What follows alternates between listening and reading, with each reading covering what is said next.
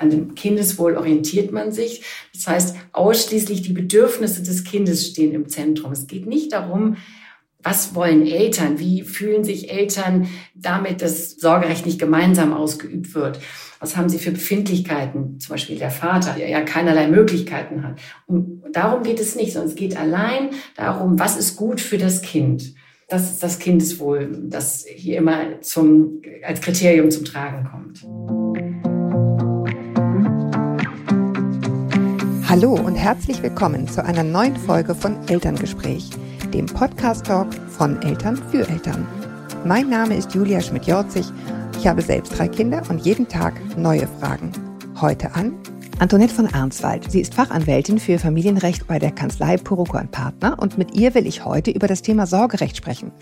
Unter anderem mit besonderem Augenmerk auf das Thema bei unverheirateten Paaren, homosexuellen Paaren und über die Fallstricke bei einer Trennung. Hallo. Hallo. Frau van Answald, was ist der Gesetzesstand, wenn ein unverheiratetes Paar ein Baby bekommt? Also was hat der Gesetzgeber dann geregelt? Ja, der Gesetzgeber sieht vor, dass dann nur die Kindesmutter sorgeberechtigt ist. Das heißt, der leibliche Vater hat dann zunächst einmal keinerlei Rechte in Bezug auf das Kind. Okay, keinerlei Rechte heißt was genau? Also was kann er alles nicht? Was ähm also er kann, er hat tatsächlich nicht das Sorgerecht inne. Das heißt, er kann keine Entscheidungen für das Kind treffen, wird in keine Entscheidungsprozesse mit einbezogen und hat im Grunde nur Pflichten, nämlich die Zahlung von Unterhalt, aber eben keine Rechte, also die Fürsorgerechte für ein Kind, die hat er dann nicht. Genau. Also das ist sozusagen das, was der Gesetzgeber regelt. Jetzt denkt man, naja, wir als Paar sind uns ja einig. Ähm, na klar, machen wir das irgendwie zusammen. Aber das ist so ist jedenfalls die Gesetzeslage. Das heißt, angenommen, ich, man will das nicht, aber ich meine, gut, juristische Verträge und Ideen und, und Gesetze sind immer sozusagen für den fürs, fürs Worst-Case-Szenario mhm. auch. Angenommen, es würde der Mutter unter der Geburt was passieren, hätte der Vater irgendeine Chance, an Infos ranzukommen? Also zunächst einmal nicht, solange dieses Sorgerecht nicht geregelt ist hat er tatsächlich keine äh, Möglichkeiten daran zu kommen, wenn jetzt bei der Geburt etwas passiert und die Mutter kann das Sorgerecht tatsächlich nicht ausüben, dann würde in einem ersten Schritt ein Gericht, das Vormundschaftsgericht, einen Vormund benennen, der dann ähm, die Entscheidungen für das Kind äh, übernimmt. Das kann dann der Vater sein, aber muss es nicht. Und das ist dann eben auch der Grund, weshalb viele Eltern und auch Mütter da ein Bedürfnis haben, das zu regeln. Ja, warum hat der Gesetzgeber das so geregelt? Gibt ja, wird ja Gründe dafür geben. Ja, zunächst einmal, wenn Eltern nicht miteinander verheiratet sind, dann ist auch die Vaterschaft erst einmal nicht geklärt. Dann muss die Vaterschaft anerkannt werden. Das äh, kann beim Jugendamt erfolgen. Oder wenn die Mutter dann eben nicht zustimmt zu dieser Anerkennung des Vaters, mhm. dann muss das festgestellt werden. Und solange der Vater noch nicht feststeht, sagt man, ist einfach nur die Kindesmutter äh, sorgeberechtigt. Mhm. Anders in die mhm. Situation, wenn die Eltern verheiratet sind, dann geht man davon aus, dass derjenige, der mit der Mutter zum Zeitpunkt der Geburt verheiratet ist, dann auch der Vater des Kindes ist. Okay, aber das, das bedeutet ja auch ähm, ein, ein, ein Vorrecht oder ein, ja, im Grunde ein Vorrecht äh, sozusagen für verheiratete Väter. Das heißt, Auf jemand, der das, ja, mhm. ähm, das heißt, wenn ein Vater nicht verheiratet ist, dann, dann muss sich aktiv, haben Sie gerade schon gesagt, um diese ähm, Vaterschaft gekümmert werden. Wie sieht das ganz praktisch aus? Also was muss man da vorlegen? Also es ist so, dass ähm, viele Eltern dann zum Jugendamt gehen oder das ist der, der richtige Weg, zum Jugendamt zu gehen oder zu einem Notar. Dann würde der leibliche Vater ähm, die, eine, eine Sorgeerklärung abgeben. Das heißt, er erklärt, er ist bereit, die Sorge zu übernehmen. Und die Kindesmutter muss dann zustimmen. Das ist so der übliche Weg. Das ist im Prinzip keine, keine große Aufgabe, keine große Sache. Das kann man schnell regeln, wenn beide Elternteile da zusammenwirken. Ja, also was, was ist sozusagen das, was man dann tut? Man, man geht sozusagen äh, zum Jugendamt, sagten Sie, stellt da diesen Antrag, ähm, mhm. dann wird der genehmigt und erst wenn das durch ist, kann man im Grunde das gemeinsame Sorgerecht beantragen. Was für ein Zeitrahmen ist das dann? Das geht ganz schnell. Also das ist wirklich, ähm, das dauert wenige Tage, dann hat man die Urkunde, die Erklärung, die ist dann äh, beglaubigt und dann dann ist das Sorgerecht beim Vater. Das, das Mitsorgerecht, ne, das gemeinsame Sorgerecht. Ja, ähm, wie, warum ist das eigentlich so? Es wirkt ja relativ, also aus heutiger Sicht antiquiert, dass sozusagen die Ehe da so ein Vorrecht genießt. Ähm, ist das zu erwarten, dass sich das ändern wird oder halten Sie das für so in Stein gemeißelt, dass das auch die nächsten Jahre so bleiben wird? Also ich denke, das wird erstmal so bleiben, denn ich hatte das ja schon eingangs nochmal versucht zu erklären. Es ist eben dieses, die Frage der Vaterschaft. Ne? Steht die nicht fest, kann es auch nicht sein, dass, äh, dass automatisch da ein, ein Sorgerecht ähm, mhm. erteilt wird. Dann wer, woher wissen wir denn, wer der Vater ist? Ne? Ähm, dieses Sorgerecht, ähm, auf welche Bereiche bezieht sich das im, im alltäglichen Leben? Also das ist ja nicht nur die Sorge tragen, sondern was für Entscheidungen sind dafür im, ähm, da, da, davon im Alltag berührt?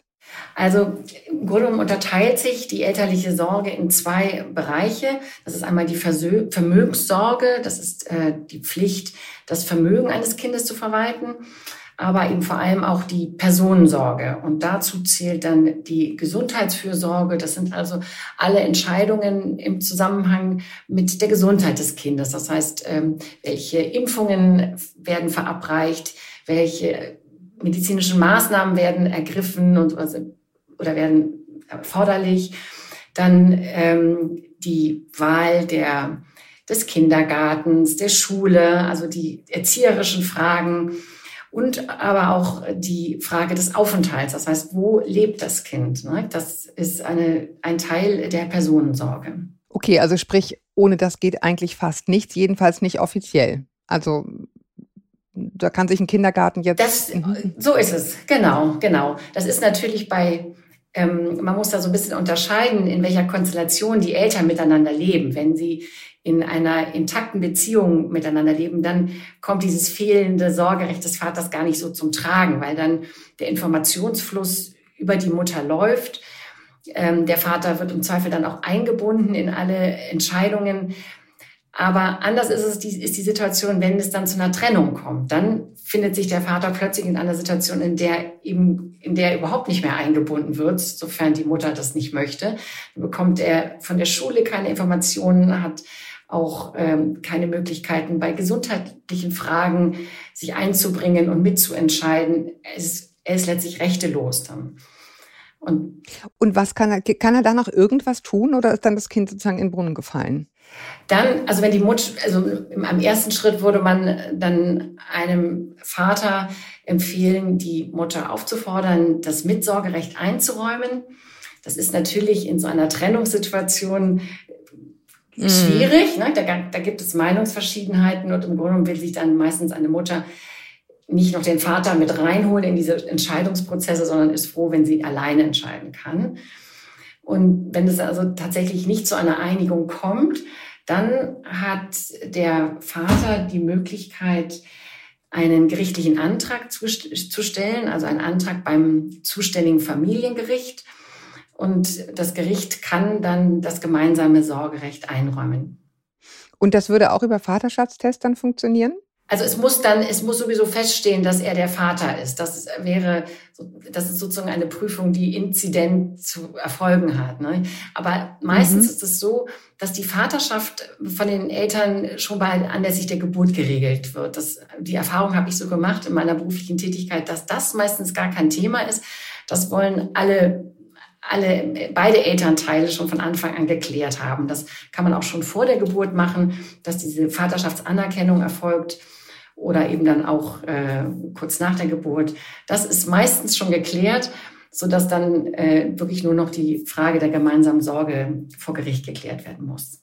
Ah ja, okay, aber um das nochmal zu sagen, das ist nicht gleichbedeutend die Vaterschaftsklärung mit dem Sorgerecht, sondern das ist genau. das eine bedingt das andere, aber man braucht das auch noch. Das sind zwei Schritte und wenn ich Sie jetzt richtig verstanden habe, ist es Ihrer Erfahrung nach so, dass viele Paare diesen zweiten Schritt dann zunächst einmal nicht machen? Oft ist es so. Das wird dann so im Eifer des Gefechts bei so einer Geburt äh, vergessen. Und äh, da ist dann oft gar kein, gar kein mhm. böser Hintergedanke der Mütter dabei aber es wird vergessen und wie gesagt, es tritt oft dann auch gar nicht so in Erscheinung. Ne? Es ist nicht so unbedingt erforderlich, weil eben es gibt ja immer einen, der das Sorgerecht hat und der, und der Vater wird einbezogen und dann bestehen nicht, besteht nicht so das Bedürfnis dafür. Ne? Ja, ja, klar. Wenn dann sozusagen, also wir hatten ja darüber gesprochen, was kann ein Vater machen, wenn das verpasst wurde und die Trennung sozusagen jetzt ins Haus steht und ähm, mit allen unerfreulichen Diskussionen, die damit einhergehen. Ähm, wie hoch würden Sie denn äh, aus Ihrer Arbeit heraus die ähm, Wahrscheinlichkeit einschätzen, dass so ein Vater dann Recht bekommt? Die ist recht groß. Es ist so, dass das Gesetz vorsieht, äh, dass das gemeinsame Sorgerecht eingeräumt wird, wenn keine Gründe dagegen sprechen. Das heißt, es müssen erstmal Gründe vorgetragen werden, die gegen ein gemeinsames Sorgerecht sprechen. Und Gründe in dieser Richtung wären, ähm, wenn die Eltern keinerlei soziale, ähm, tragfähige soziale Beziehung haben und kein Mindestmaß an Übereinstimmung besteht. Das heißt, die Eltern können nicht miteinander kommunizieren und kooperieren. Sie haben eine nachhaltige Störung in ihrer, auf ihrer Kommunikationsebene, können keine Kompromisse finden. Und das sind natürlich Gründe, da kann ein Gericht kein gemeinsames Sorgerecht einräumen, weil diese Eltern sind gar nicht befähigt, Entscheidungen für das Kind zu fällen. Da wird das Kind letztlich in diesen Streitigkeiten der Eltern zerrieben und das führt zu einer erheblichen Belastung des Kindes. Ja, zumindest könnte sie offensichtlich nicht zusammenfällen. Ne? Also das, das scheint dann ja das Hauptproblem. Sie können sie nicht zusammenfällen. Und genau, und die wesentlichen ähm, Entscheidungen, um die geht es ja immer, die müssen dann eben zusammen getroffen werden. Mhm. Sowas wie Schulwahl und eben ja so Gesundheits genau. Gesundheitsthemen. Gesundheitliche Themen, genau. Das orientiert sich dann ja wahrscheinlich auch am, am Kindeswohl. Wer, wer definiert das oder wie ist das denn definiert in Bezug auf dieses Sorgerecht? Wie, wie, wie ist das hergeleitet? Ja, genau. Das Kindeswohl ähm, definiert man als die körperliche, geistige und seelische Unversehrtheit des Kindes. Und das ist so das übergeordnete Kriterium, an dem sich sämtliche Entscheidungen in Kindschaftssachen messen lassen müssen. Also an dem Kindeswohl orientiert man sich. Das heißt, ausschließlich die Bedürfnisse des Kindes stehen im Zentrum. Es geht nicht darum, was wollen Eltern? Wie fühlen sich Eltern damit, dass das Sorgerecht nicht gemeinsam ausgeübt wird? Was haben sie für Befindlichkeiten? Zum Beispiel der Vater, der ja, der ja mhm. keinerlei Möglichkeiten hat. Und darum geht es nicht, sondern es geht allein darum, was ist gut für das Kind. Und das ist, das ist das Kindeswohl, das hier immer zum, mhm. als Kriterium zum Tragen kommt. Und wer entscheidet das dann? Das ist ja wahrscheinlich, also ich, ich stelle mir das vor, in der Praxis haben Sie ja nun die ganze Zeit mit diesen Themen auch zu tun. Ähm, ist das schwierig, das zu, zu beurteilen, zu entscheiden? Also es scheint mir aus der Ferne so, vielleicht ist es das auch gar nicht. Ja, doch, das ist natürlich äh, schwierig, weil man nicht in die Familien hineinschaut. Ne? Man muss sich, ähm, also als Anwalt hat man äh, immer nur die Schilderung der einen Seite äh, vor Augen und auch als Gericht weiß man auch nicht, ist das alles richtig, was da vorgetragen wurde. Und das Gericht behilft sich in dieser Situation, indem es einen Verfahrensbeistand für das Kind bestellt. Das ist sozusagen der Anwalt des Kindes, der mhm. ähm, tatsächlich auch mit dem Kind spricht, wenn, ab einem gewissen Alter und mit den Eltern und versucht sich in diese Familiensituation hineinzudenken und die Konstellation zu verstehen und die Problempunkte herauszuarbeiten. Und der Verfahrensbeistand wird dann dem Gericht eine Einschätzung vortragen. Und das Gericht selber wird oftmals auch die Kinder anhören. Wenn die ganz klein sind, macht das jetzt noch keinen Sinn. Aber bei etwas größeren Kindern, die sich schon gut artikulieren können, die werden auch in der Regel angehört vom Gericht, sodass dann das Gericht auf der Grundlage all dieser Tatsachen, die an, an es herangetragen werden, Entscheidungen fällen kann der Mensch, der da hinzugezogen wird, was, was, was ist der dann oder die? Ist das Psychologen? Sind das Psychologen oder sind das Rechtsanwälte? Das sind, da, ja, unterschiedlich. Das können Menschen sein, das können Anwälte auch sein, aber in der Regel dann mit einer ähm, entsprechenden Erfahrung auf dem Gebiet, psychologische Erfahrung. Ähm, das ist natürlich der Idealfall, dass wir jemanden haben, der einen wirklich psychologischen Hintergrund hat, ne, der das äh, mit dem richtigen Werkzeug angehen kann. Ja, ja, das stelle ich mir unglaublich schwierig vor. Also aus Ihrer, aus Ihrer praktischen Erfahrung, äh, kriegt man das wieder hin, wenn man es verpasst hat? Also und, und, und tut man damit allen was Gutes, wenn man ein noch nicht auf beide Eltern verteiltes Sorgerecht dann wieder verteilt im Nachgang einer Trennung? Also ich denke, es, man, man kriegt das gut hin, man kriegt es in der Regel gut hin, wenn nicht eben eine völlige Zerrüttung der auf der Elternebene stattgefunden hat. Und tut es gut? Ja, es tut natürlich auch nur gut, wenn, wenn diese Voraussetzung erfüllt ist, denn sonst ist es einfach fürs Kind nicht gut. Mhm. Aber auch, man muss auch einmal als Mutter bedenken, was es bedeutet, wenn man die Verantwortung dieses, Sor dieses Sorgerechts oder dieser Sorgepflicht auf zwei Schultern oder vier Schultern verteilen kann. Das ist ja auch eine Erleichterung. Es ist ja nicht nur ein Recht, sondern auch eine Pflicht, eine Pflicht der Fürsorge. Und es können ja auch mal Situationen geschehen, in denen die Mutter ihr Sorgerecht nicht ausüben kann. Das sind Situationen, in denen sie sehr schwer, schwer krank ist, geschäftsunfähig ist, beispielsweise sie ist bewusstlos im Koma oder schlimmstenfalls mhm. sie ist verstorben. Und in solchen Situationen würde dann, wenn es keinen keinen mitsorgeberechtigten Vater gibt, würde eben dann ein Vormund bestellt werden. Wir sprachen darüber schon. Und das ist natürlich eine unglückliche Situation. Dann möchte man auch als Mutter die Situation eigentlich vorab geklärt haben. Nicht? Ja, dass man auch, weiß, wer dann, ja, wer dann zuständig ist. wer dann zuständig ist. Außer natürlich, ich bin völlig auseinander mit, mit dem Kindesvater. Ne? Ja. Ähm, ich hatte ja auch angekündigt, wir wollen einmal sprechen, wie es bei gleichgeschlechtlichen Paaren ist. Da ist es jetzt zumindest noch mal ein Stück weit mehr um die Ecke, weil ähm, ja meist das Kind dann ein anderes leibliches Elternteil noch hat außerhalb der Beziehung. Wie ist es dort geregelt? Also wenn ich eine leibliche Mutter habe, dann kann die nicht das Sorgerecht übertragen. Ein Sorgerecht ist ein, ein höchst Recht. Das kann also nicht durch Vereinbarung übertragen werden. Was, eine, was, was man machen kann, ist, dass die Ehefrau eine Stiefkindadoption vornimmt. Das heißt also, dass das Kind der Ehefrau adoptiert wird und damit einhergeht dann auch das Sorgerecht. Und ähm, der Vater oder ja, je nach also sozusagen, dass das andere Elternteil ähm, von diesem Kind verliert dann damit das Sorgerecht, oder? Ja, genau. Dann kommt es so ein bisschen darauf an, wie dieses Kind entstanden ist, ob es da einen identifizierbaren Vater gibt. Mhm. Wenn nicht, dann gibt es da kein Problem. Wenn es einen Vater gibt, aus einer äh, mhm. äh, früheren Beziehung, dann muss der natürlich. Ja, oder, oder eine Vereinbarung, ne, gibt es ja auch häufig bei gleichgeschlechtlichen Paaren, also dass die einfach. Genau, dann für eine Adoption muss dann eine Zustimmung erteilt werden des, des äh, leiblichen Vaters. Ja, aber der verliert damit auch sein Sorgerecht? Oder kann man, können genau, auch drei das, Personen das haben? Nee, das wird dann, da, da wird das gesamte Verwandtschaftsverhältnis aufgelöst und dann hat der ähm, leibliche Vater hat dann keinerlei Rechte, aber auch keine Pflichten mehr. Also er muss dann auch keinen Unterhalt mehr zahlen. Ah ja, okay. Das heißt, man kann nicht mhm. sagen, es haben einfach drei Personen das Sorgerecht. Das funktioniert nein. nicht. Okay. Mhm. Nein, nein. Ja. Ähm, die, ähm, wenn ich das da richtig höre, spielt die Ehe der gleichgeschlechtlichen Partner oder Partnerinnen dann keine Rolle mehr. Also das macht dann keinen Unterschied. Es geht wirklich um diese Adoption. Genau. Ja. Und äh, könnte das auch ähm, eine gleichgeschlechtliche Partnerin oder ein gleichgeschlechtlicher äh, geschlechtlicher Partner adoptieren, wenn die nicht verheiratet sind? Das ginge oder haben Sie mich jetzt auf dem falschen Fuß erwischt? Das ja, das ist ginge, echt sehr speziell, ne? Aber das ja, das ist wieder sehr speziell. Aber ich meine, das geht nicht. Das setzt wiederum die Ehe voraus. Ja.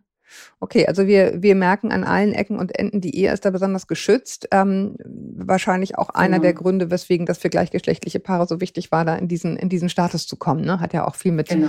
Vererbungsthemen mhm. und, und äh, Absicherungsthemen zu tun. Mhm, genau. Ähm, ja, dann gibt es ja auch noch den Fall äh, oder kann es geben, ähm, dass man sich wünscht, dass das Sorgerecht entzogen wird. Also sprich, man hat jetzt ähm, eine lange Partnerschaft gehabt, so weit, so gut. Jetzt ist äh, sozusagen alles äh, über den Deister und man, was, was würde dafür sprechen, das Sorgerecht jemandem zu entziehen? Also wenn eine Mutter das zum Beispiel mhm. möchte oder ein Vater mhm. das möchte. Mhm. Ähm, also die Aufhebung der gemeinsamen Sorge, das ist durchaus auch ein Thema. Ähm, das setzt eben voraus, dass, sagen wir so, derjenige, der das beantragt, der muss darstellen, dass die Beziehung so zerrüttet ist und eine so nachhaltige Kommunikationsstörung vorliegt, dass eben in den wesentlichen Entscheidungsbereichen, die das Kind betreffen, wie Aufenthalt, Umgang mhm. oder Gesundheitsvorsorge eben nicht getroffen werden kann. Das ist dieselbe Voraussetzung, um ein gemeinsames Sorgerecht letztlich zu bekommen. Da geht es eben dann in die andere Richtung. Nicht? Also wenn hier eine völlige Kommunikationsunfähigkeit vorliegt, dann kann das gemeinsame Sorgerecht auch wieder aufgehoben werden und dann auch an den antragstellenden Elternteil allein übertragen werden. Okay, und die haben jetzt sozusagen als einzigen Fall die Zerrüttung, aber es äh, kann ja auch sowas sein, was damit ja häufig einhergeht, dass äh, jemand schwer krank ist im Sinne von alkoholkrank oder äh, schwere psychische Erkrankungen. Ist sowas auch ein, äh, ein gängiger Fall oder eher nicht? Ja, eher, eher nicht. Also die Gerichte sind schon sehr zurückhaltend damit, ein gemeinsames Sorgerecht aufzuheben, weil man mhm. dieses letzte Band zwischen äh, Elternteil und Kind nicht zerschneiden möchte. Das ist schon ein enormer Schritt. Und allein Alkoholkonsum oder Drogenkonsum heißt noch nicht, dass, äh, dass ein Sorgerecht aufgehoben werden muss. Was man dann oft macht als milderes Mittel oder weniger einschneidendes Mittel, ist, dass der, dem anderen Elternteil, also dem betreuenden Elternteil, eine Sorgevollmacht erteilt wird mhm. so dass dann dieser betreuende Elternteil im Alltag handeln kann. Dass dann eben, dass eine Anmeldung zum Kindergarten möglich ist, dass eine gesundheitliche Maßnahme ergriffen werden kann, ohne dass ich immer wieder auf den Elternteil mhm. zurückgreifen muss, der eben unzuverlässig ist, der eben unter Alkoholkonsum leidet oder ähnliches, einfach schwer greifbar ist ne, das ist sozusagen das mildere Mittel, um eben nicht gleich die gemeinsame Sorge aufheben zu müssen.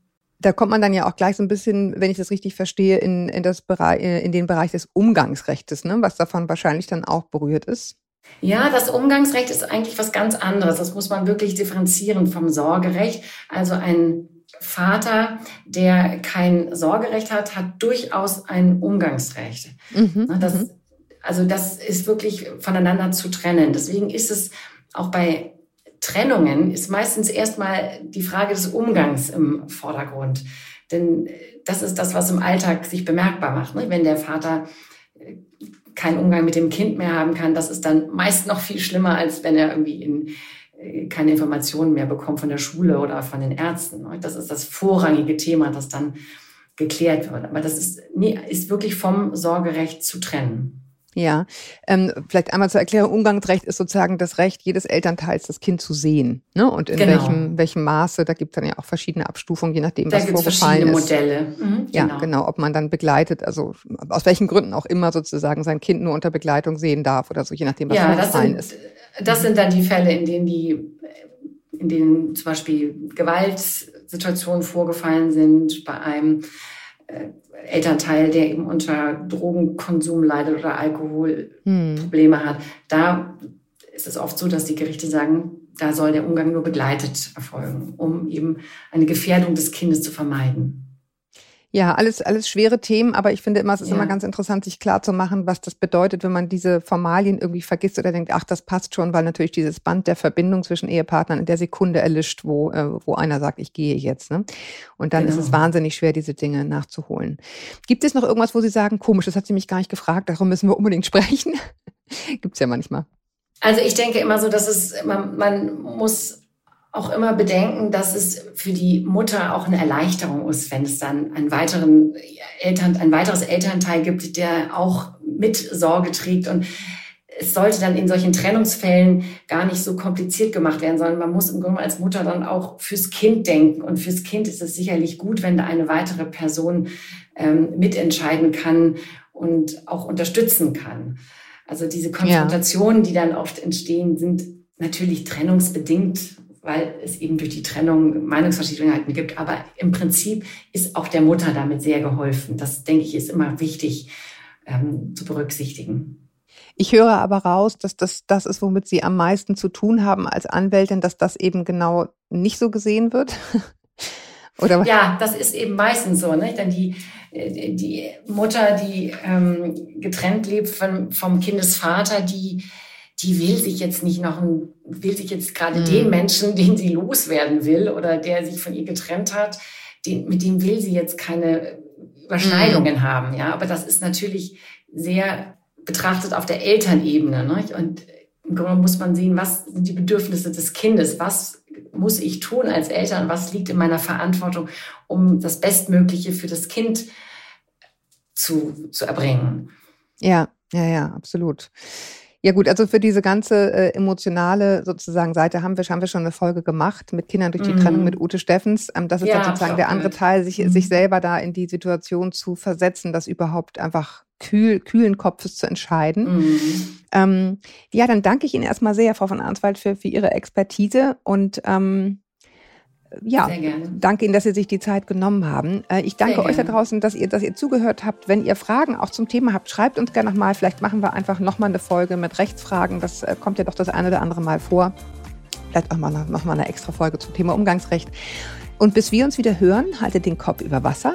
Ahoi aus Hamburg und tschüss, Frau von Arnswald. Wiedersehen, tschüss.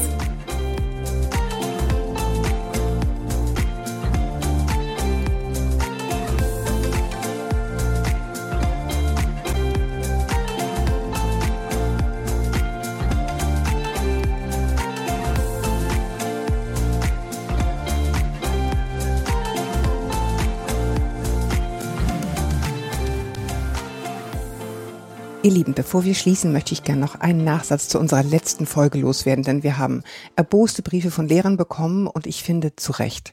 Ähm, wir haben in der letzten Folge darüber gesprochen, wie, wie schwer Inklusion in Klassen sein kann und haben das auch von ganz unterschiedlichen Weisen beleuchtet. Aber was mir wirklich wichtig wäre, ist, dass auf keinen Fall der Eindruck hängen bleibt, wir finden, Inklusion scheitert vor allen Dingen daran, dass Lehrer sich nicht genug bemühen. Das System, in dem wir im Moment leben, das so schwach ausgestattet ist und in dem seit Jahren alles kaputt gespart wurde, ist die Ursache dafür, dass Inklusion im Moment für alle Beteiligten so schwierig ist und nicht das fehlende Bemühen der Lehrerinnen, die sowieso am Limit sind. Das wäre mir nochmal ganz, ganz wichtig zu sagen.